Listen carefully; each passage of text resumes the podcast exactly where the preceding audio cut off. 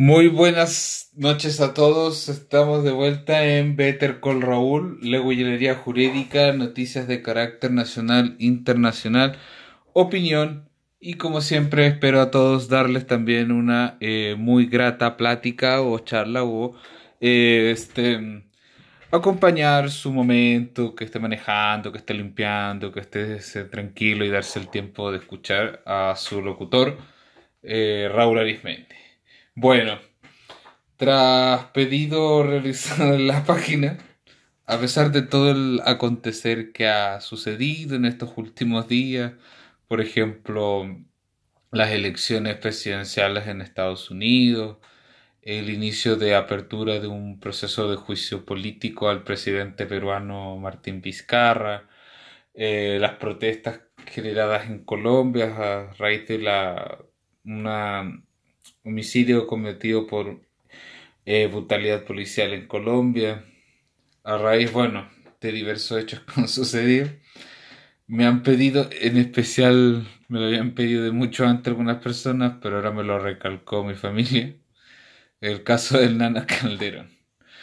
Y bueno, antes de ponerme a hablar de este caso muy bullado en los medios, al ser los protagonistas del caso, miembros de esta farándula chilena local,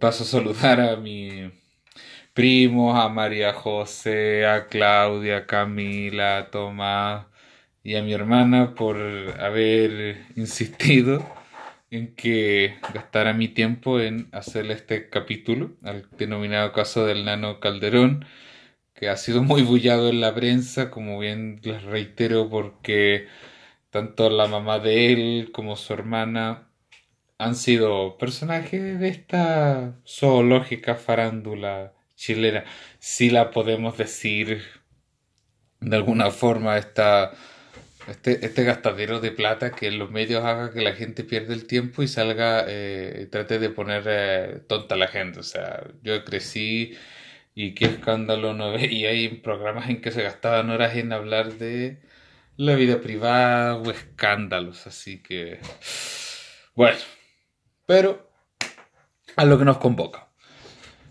Bueno, en el caso del Nano Calderón, eh, antes de precisar los hechos, influyen distintas personas, porque aquí pasa que son, hablamos de un padre y un hijo que se llaman igual, don, Hernán Calderón Salinas, abogado de 68 años, la víctima, y el autor del eh, delito, Hernán Calderón Argandoña, alias Nano, alias Hernancito, eh, también eh, hasta el momento era, hasta el momento de los hechos, estudiante de Derecho en la Universidad Mayor con 23 eh, años. Y bueno, ¿qué les puedo decir? Un caso que, bueno, eso yo creo que igual yo lo veo y reflexionar a veces que la crianza de los hijos es algo tan fundamental que si el que me oye tiene hijos o conoce a alguien con hijos por favor denle la atención merecida. O sea, este caso es un claro caso de violencia intrafamiliar. Y bueno, que sale en los medios probablemente por lo de la farándula, porque lamentablemente el caso de violencia intrafamiliar eh, eh, han aumentado mucho, se han hecho más visibles. Otro caso que ha sucedido esta semana eh, en el listado que se me olvidó mencionar, lo que la ministra de, la Corte de Valparaíso va a ser ya un juicio político, se elevó hacia el Senado. El día 11 de septiembre se aprobó la moción de apertura en la Cámara de Diputados y ahora pasará a ser revisada en el Senado. Esta jueza que había dado la libertad condicional al asesino de Ámbar, Hugo Bustamante. Bueno. Bueno, vámonos a los hechos del caso. Todo comenzó el día 11 de agosto. Ese día, Hernán Calderón Hijo va hacia el departamento de su padre, eh, muy violentamente, de una forma muy brusca, y ya que alegaba que su padre lo acusaba de haber cometido acoso sexual en su, en su novia, su polola, novia para mi público internacional, polola para mi audiencia chilena, a Rebeca Naranjo. Y Hernán tenía problemas ya de hace tiempo con su padre y con la pareja de este, Patricia, y no tenía eh, permitido entrar. Aún así entra muy entra muy bruscamente, ante lo cual Hernán Calderón padre advierte la presencia de su hijo, puesto que escucha altercados con la, su novia, Patricia. Y bueno, eh, Hernán trata de contener, trata de contener a, a su hijo, al nano, y entre los, estos comentarios que decía que había acosado sexualmente a su novia y tal, en ese caso proceden a forcejear. Y entre medio de ese forcejeo, Hernán Calderón hijo saca un cuchillo. Y proceden este forcejeo a, apuñalar, pero logra contenerlo con eh, logra contenerlo a pesar con sus manos un poco con el rostro así que se genera no, no logra en apuñalarlo eh, sí logra lesionarlo obviamente con el cuchillo. Bueno esta eh, lea como son un departamento logran salir y alerta la presencia del público la asesora del hogar la empleada de Hernán Calderón llama al conserje y además habían se estaban haciendo en ese pasillo del departamento arreglos. Entonces queda ya muy advertido eh, vulgarmente hablando lo pillaron infraganti entonces ante esto eh, Hernán Calderón Argandoña, el hijo, eh, el que este, quien estaba apuñalando, decide escapar. Pero algo bastante extraño en su actuar es que eh, se toma una selfie en el ascensor con la ropa eh, manchada con la sangre de su padre. Y a lo mejor también con la suya, porque recordamos que estaban forcejeando y con un cuchillo. Bueno, ante esto, eh, Hernancito, si le podemos decir así a mi colega, futuro colega, se fuga. Y días más tarde por la prensa, porque anunciaban que, no sé, que no llegaba, que cuando iban a proceder a su detención, que si en un momento, disculpen, pensaba entregarse voluntariamente, pero eh, se logró hacer de su paradero, pues puesto que procede a internarse en una clínica psiquiátrica ubicada en la comuna de La Reina, la eh, denominada clínica El Cedro. Ante esto, eh, don Hernán Calderón padre se querella contra su hijo por el delito de parricidio frustrado. El parricidio antes que es el delito de homicidio, dígase matar a otro, pero aquí median entre los sujetos del delito, de ser la víctima y el autor, relaciones de familia y que hay conocimiento de esto. En este caso hablamos de un padre con un hijo. Pero bueno, eh, antes que nada explicarles qué es una querella. La querella la han definido como un acto jurídico procesal que consiste en el envío de una declaración de voluntad dirigida hacia un tribunal por la cual se solicita iniciar un procedimiento o adherir a uno ya existente. Dígase, eh, don Ronan eh, Calderón, como abogado, se creyó, mandó un escrito hacia un tribunal en que solicitaba la intervención de los tribunales o de las autoridades por haber sufrido tal delito. Eso llegó hacia las esta querella, lo revisó el tribunal, seguramente la admitieron y la enviaron hacia carabineros quienes procedieron a detener a Hernán Calderón Argandoña en la clínica psiquiátrica. Y bueno, el día 18 de agosto, a una semana de cometidos los hechos, se procede a la formalización de Hernancito. La formalización es este el momento en que la fiscalía, en base a lo, el Ministerio Público también se quiere decir, en base a los antecedentes que ha reunido, en base a lo que tiene, comunica al imputado frente al tribunal que se le investigará por la comisión de tales delitos y además junto con, solar, eh, perdón, con solicitar eh, medidas cautelares. como les digo, el día 18 de agosto se realiza la formalización y la Fiscalía Oriente eh, imputa ante el cuarto juzgado de garantía por cuatro hechos.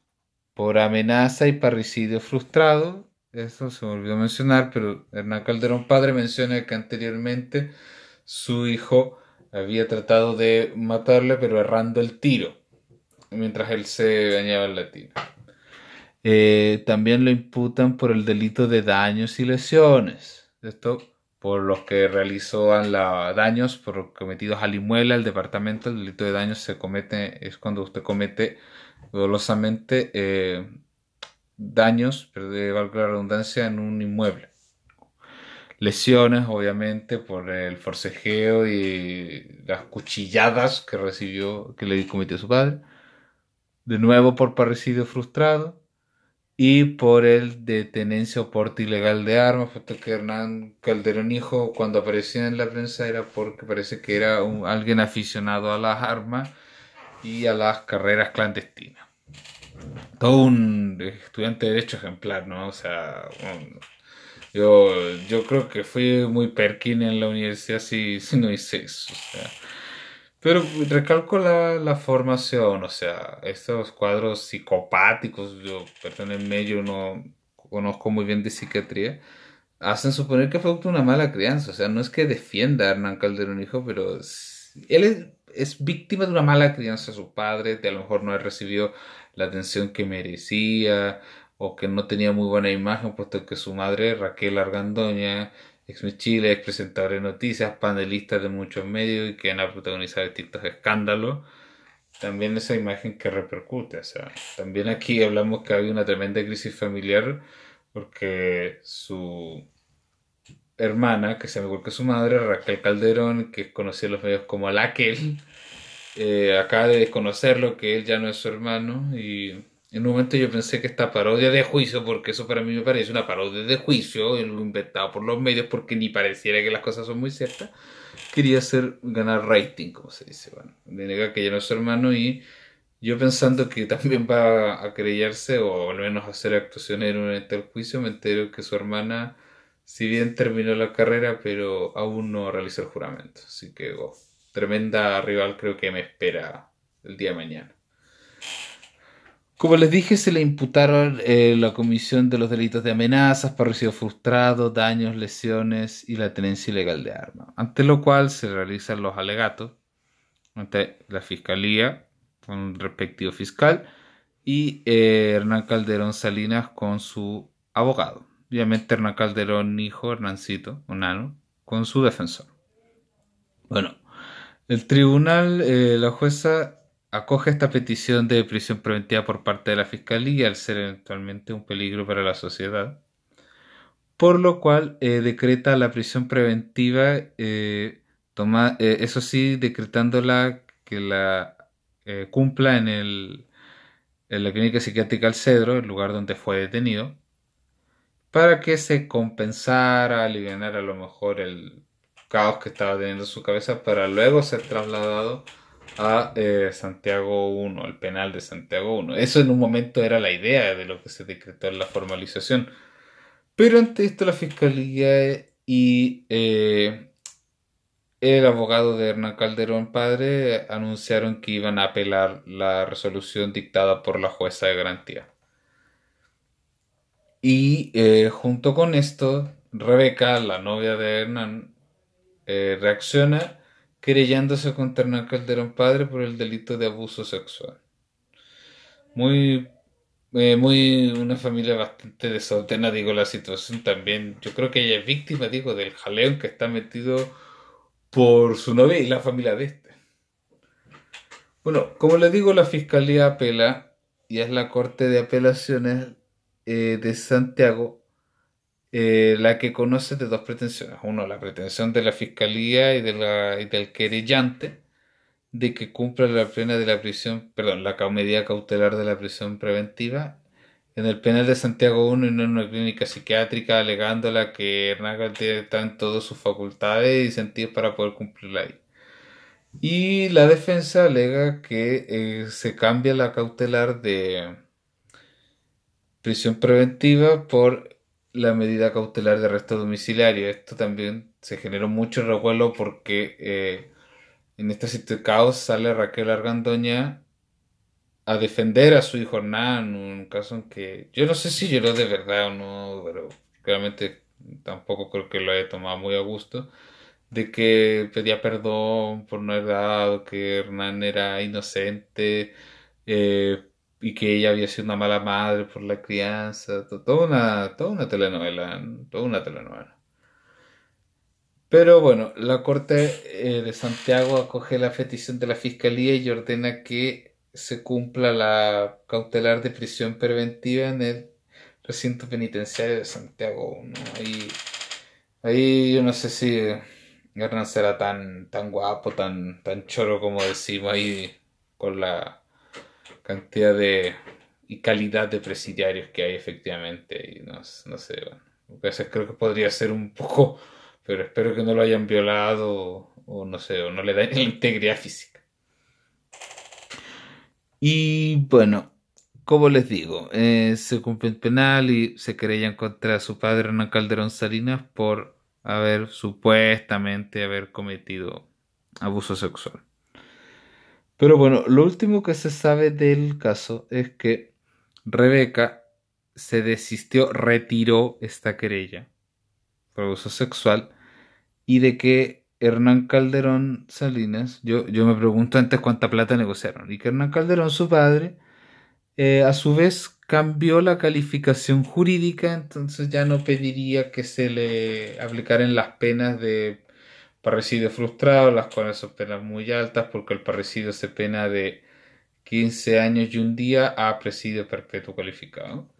Cambiándolo entonces que se le eh, condene por el delito de lesiones graves, lo cual tiene unas penas bastante más bajas que va de 541 días a 3 años.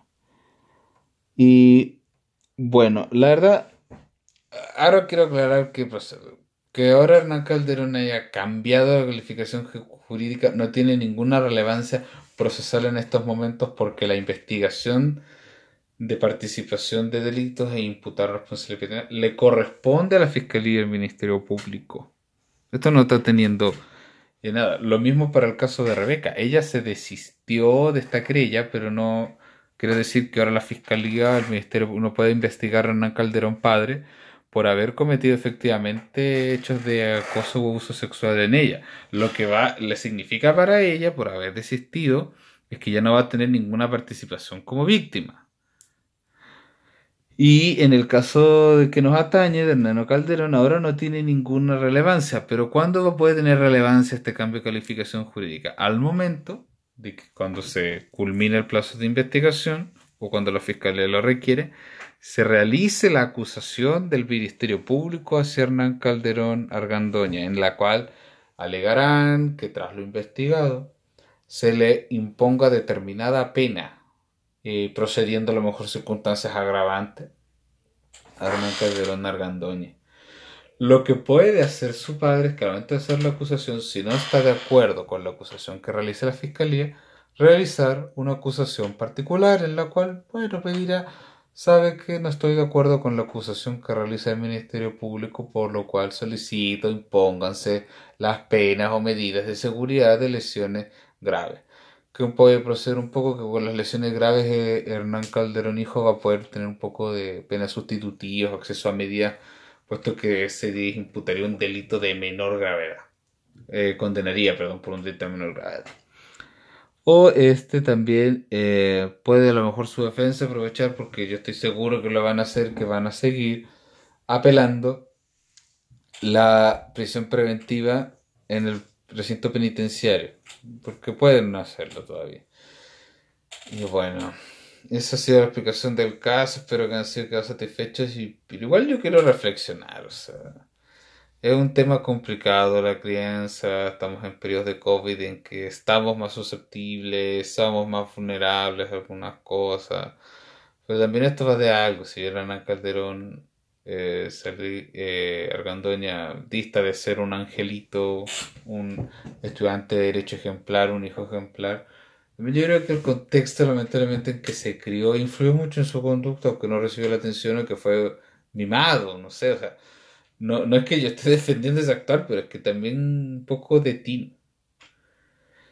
Y mm, no sé nada más que les puedo decir respecto a ello. Este, este, yo lo personalmente creo que los hechos ni siquiera sucedieron. Y si sucedieron fueron muy distintos. Uno no sabe. Aquí operamos en base a su posición. Y bueno, seguimos adelante. Espero que se hayan divertido al haber escuchado este otro capítulo de podcast. Eh, los recomiendo me sigan en Instagram en arroba bettercallraúl93. Eh, sigan acá escuchándonos en Spotify. Estaremos pendientes a sus distintos sucesos para que les pueda realizar un capítulo. Y eso sería todo. Eh, que tengan una buena tarde una buena noche una buena jornada. Se despide cariñosamente su fiel locutor, Raúl Arismendi.